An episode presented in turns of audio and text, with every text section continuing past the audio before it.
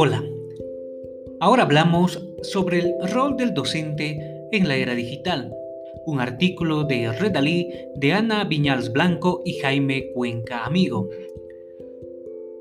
El desarrollo constante de las tecnologías digitales e Internet ha provocado que vivamos en un contexto digital fundamentado en conexiones. La manera de aprender ha cambiado y por ende la forma de enseñar. El conocimiento está en red y el profesorado debe ser quien acompaña al alumnado en su proceso de aprendizaje. La tecnología por sí sola no guía, por ello la labor del docente es hoy más importante que nunca. Nosotros en este podcast vamos a compartir de qué manera la era digital ha motivado un escenario para repensar el papel del docente en el aula. Nos encontramos inmersos en una era digital, esto es, una sociedad tecnologizada, digitalizada, donde los hábitos y estilos de vida se han visto transformados por el desarrollo constante e imparable de las tecnologías digitales en Internet.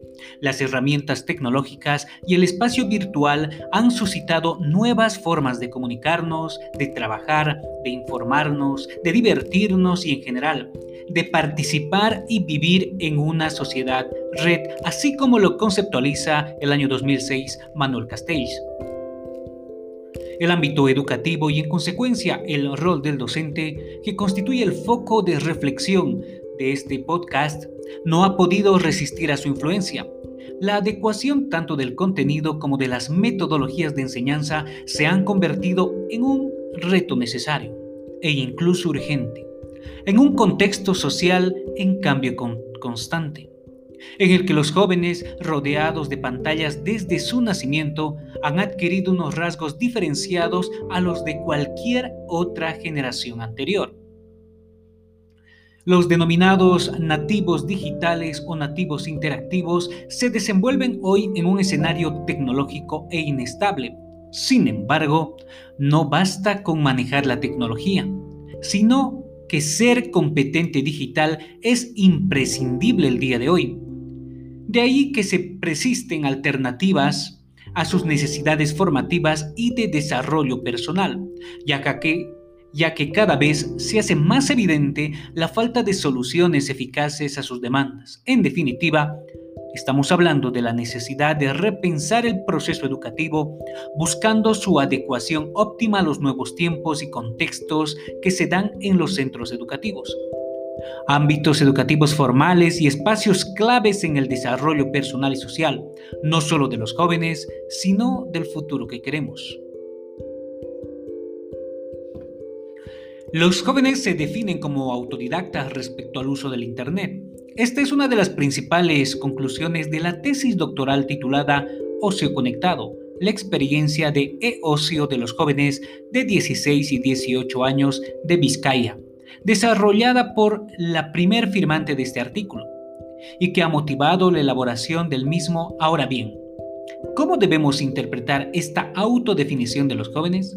¿Significa acaso que el profesorado ha quedado en un segundo plano en lo que respecta a la transmisión del conocimiento en la era digital? ¿Están respondiendo los docentes a las necesidades de un alumnado que ya es nativo digital?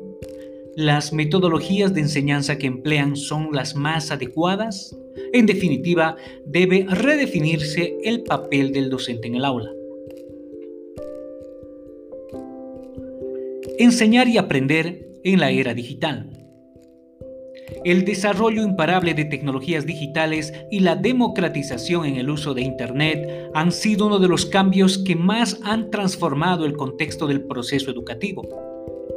Hasta hace bien poco parecía que la escuela y el profesorado podían erigirse en los únicos guardianes del conocimiento, pero ahora se les multiplican los competidores.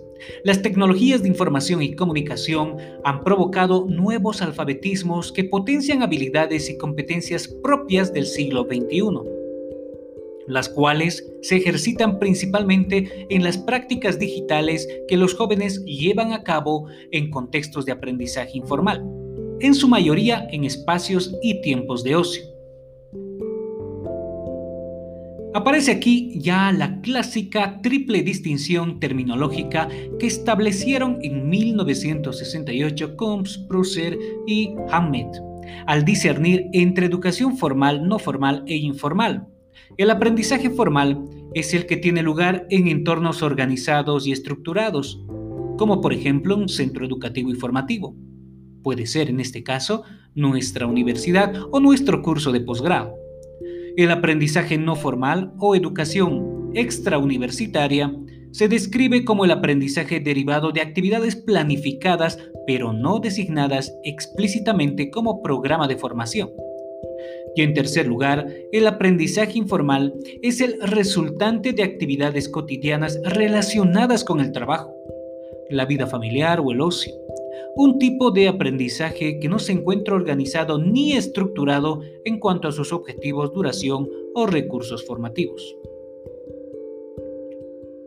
Sin ánimo de valorar la vigencia de esta triple distinción en su conjunto, no cabe negar la importancia del contexto espacio-temporal en su definición, un contexto que se ha visto peculiarmente alterado en la era digital, dos de cuyas marcas identificativas son la ubicuidad y la atemporalidad del ciberespacio.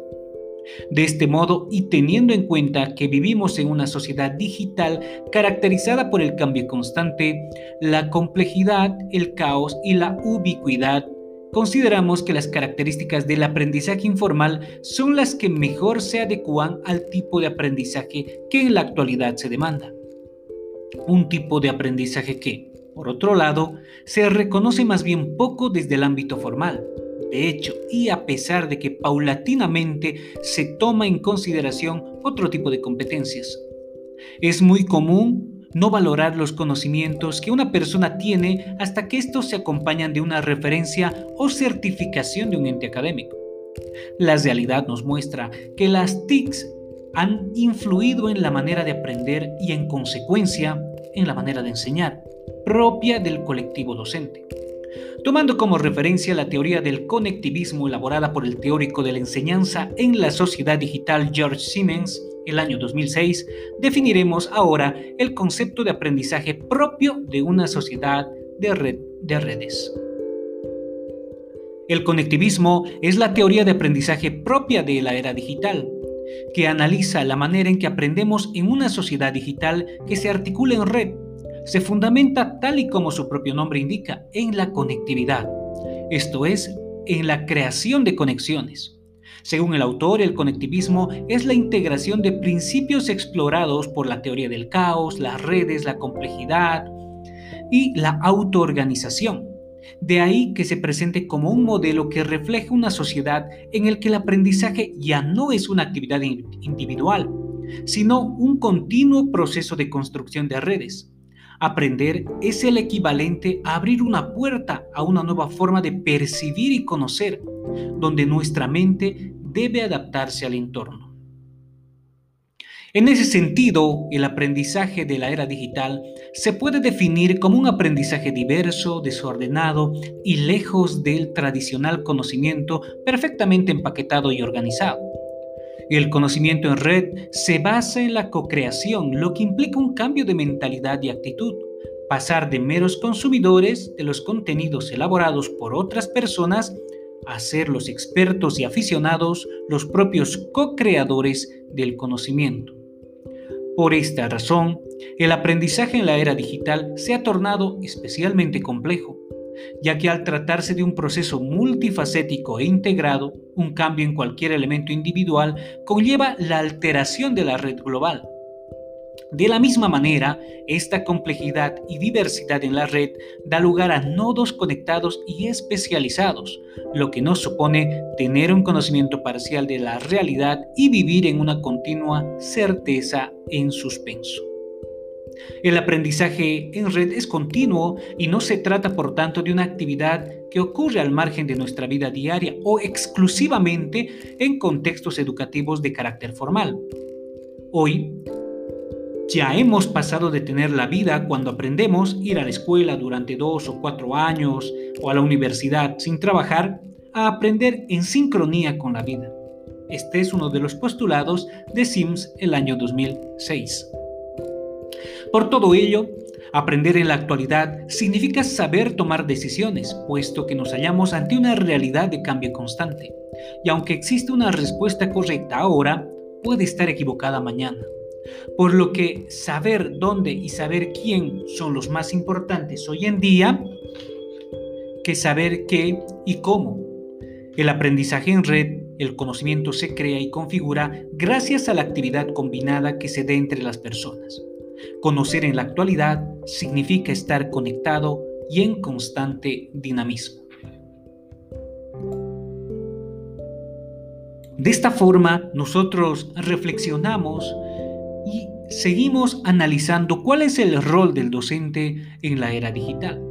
A partir de este artículo de Redalí, nosotros tenemos que seguir asumiendo una postura crítica, una posición reflexiva, analítica y empezar a plantear nuevos escenarios para generar estos procesos de enseñanza-aprendizaje que sean significativos para los estudiantes. Nos encontraremos en otra oportunidad con otro podcast. Hasta luego.